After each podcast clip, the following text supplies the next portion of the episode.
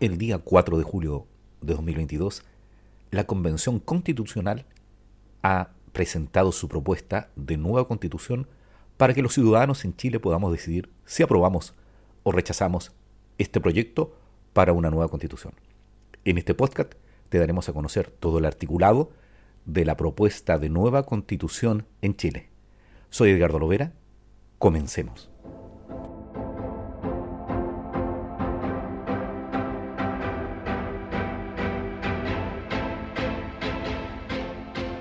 Artículo 100.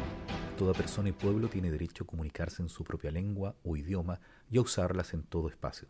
Ninguna persona o grupo será discriminado por razones lingüísticas. Artículo 101. El Estado reconoce y protege los patrimonios naturales y culturales, materiales e inmateriales y garantiza su conservación, revitalización, aumento, salvaguardia y transmisión a las generaciones futuras, cualquiera sea el régimen jurídico y titularidad de dichos bienes, asimismo fomenta su difusión y educación. Artículo 102.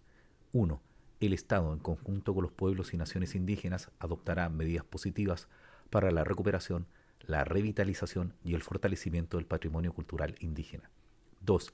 Asimismo, reconoce el patrimonio lingüístico constituido por las diferentes lenguas indígenas del territorio nacional, las que son objeto de revitalización y protección, especialmente aquellas que tienen el carácter de vulnerables.